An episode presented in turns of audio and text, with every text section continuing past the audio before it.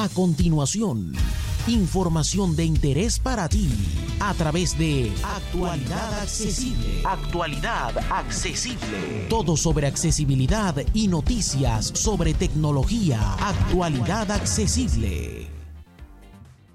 Hola, hola, hola. Soy J. Almagro, Pepe para los amigos. Y esto es Actualidad Accesible News, tu revista semanal de actualidad tecnológica y accesibilidad.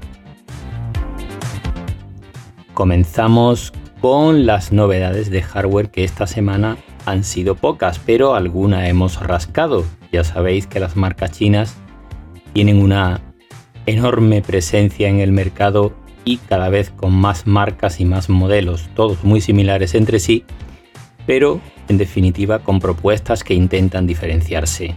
Y vamos con ello.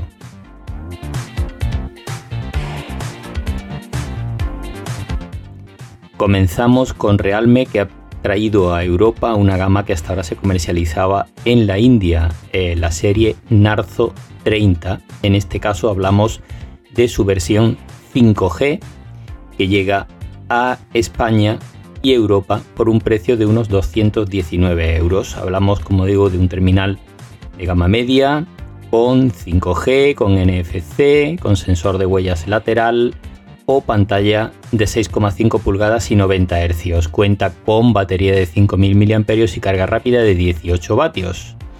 Pero eso sí, su sistema operativo está personalizado.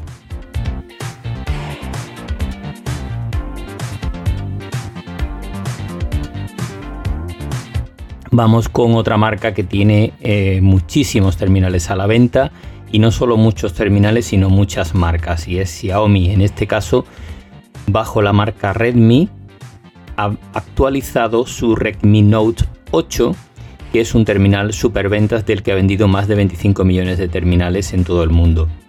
Es un terminal global, por lo tanto se supone que se podrá encontrar en cualquier mercado donde esté presente la marca Xiaomi.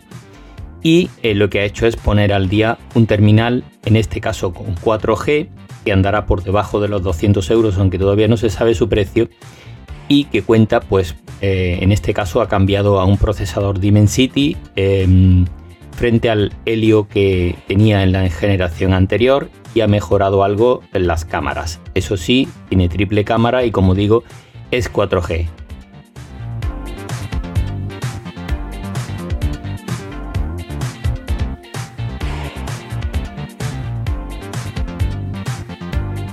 Y vamos con las novedades de software de esta semana. La primera viene de la mano de WhatsApp que rectifica respecto a qué ocurrirá con los usuarios que no acepten su actual política de privacidad, que sabéis que desde el 15 de mayo ha cambiado ampliamente. Pues bien, parece que de momento no ocurrirá nada si no aceptamos sus condiciones de privacidad y eh, se limitarán a enviarnos mensajes intrusivos para que la aceptemos. Esto de momento no sabemos si volverán a cambiar de opinión.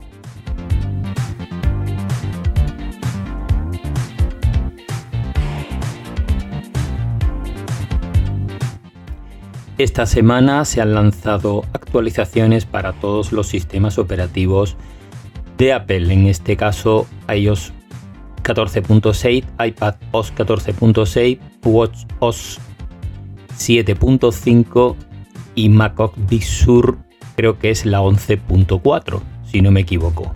Bueno, como principales novedades eh, tenemos mejoras en la aplicación de podcast que recupera algunas de las funcionalidades que perdió con iOS 14.5, entre ellas algunos botones que eran muy útiles.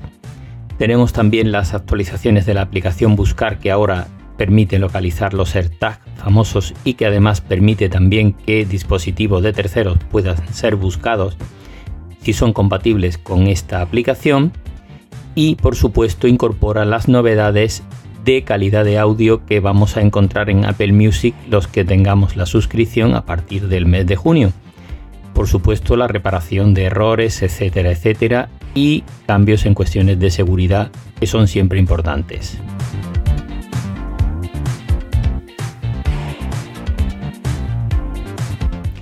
También Apple esta semana ha lanzado una nota de prensa con muchas novedades en cuanto a accesibilidad que irán llegando a lo largo del año a todos los usuarios. Entre ellas está, por ejemplo, la atención mediante videollamada de gestos en las Apple Store, ya de los países en los que está operativa, para personas sordas. Está también una descripción de VoiceOver mucho más amplia de las fotografías, llegando hasta el punto, por ejemplo, de ser capaz de decirte algo como que esta foto es de una persona de pelo castaño que está mirando de forma lateral y tiene el pelo rizado. O sea que nos va a dar mucha más información y además nos va a permitir navegar por las fotos como si se tratara de una tabla. Entre otras novedades. Otra importante será el seguimiento ocular que será capaz de realizar el iPad de nuestra mirada para saber qué estamos mirando en ese momento en la pantalla para ayudarnos. En fin, repasar el artículo que creo que os podrá interesar.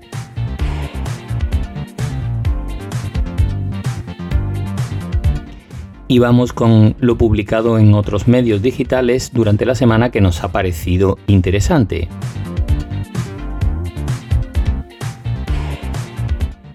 Sataka ha probado el Amazon Echo Show 10, que es ese nuevo altavoz que tiene una cámara que nos sigue, etcétera, etcétera. Podéis leer la prueba a fondo en sus páginas.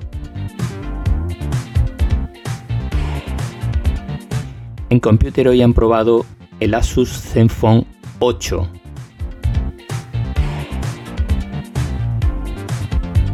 También en Computer hoy han probado el Oppo Find X3 Neo. En Apple Esfera nos proponen 7 aplicaciones nativas para sacar el máximo partido a nuestro ordenador con procesador M1 a nuestro Mac.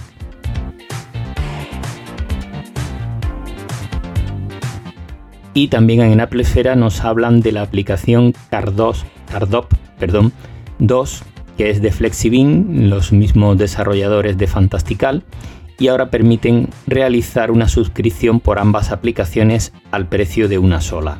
Es una aplicación para contactos muy muy interesante.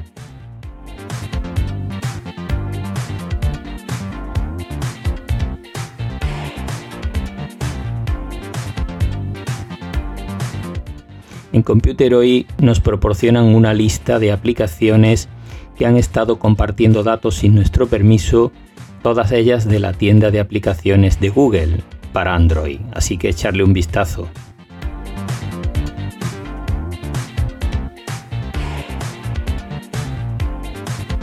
En iPadizate nos ofrecen una guía para decidir qué iPad comprar en 2021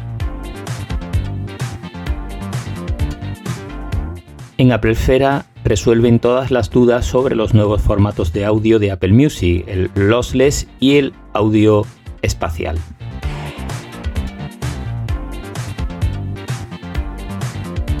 En Sataka nos dejan un tutorial para aprender a probar de forma analítica dispositivos de sonido tales como auriculares o altavoces.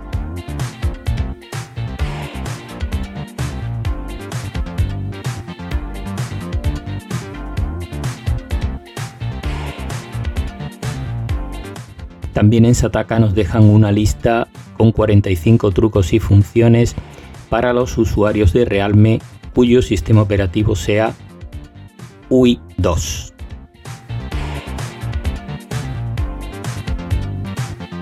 En Computer hoy nos dejan una guía muy interesante para poner nuestro PC como el primer día cuando lo compramos.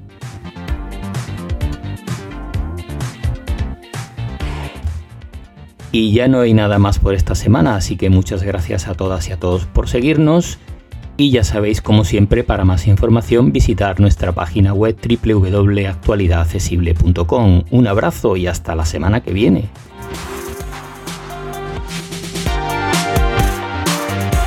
Para más información dirígete a www.actualidadaccesible.com, tu página global de accesibilidad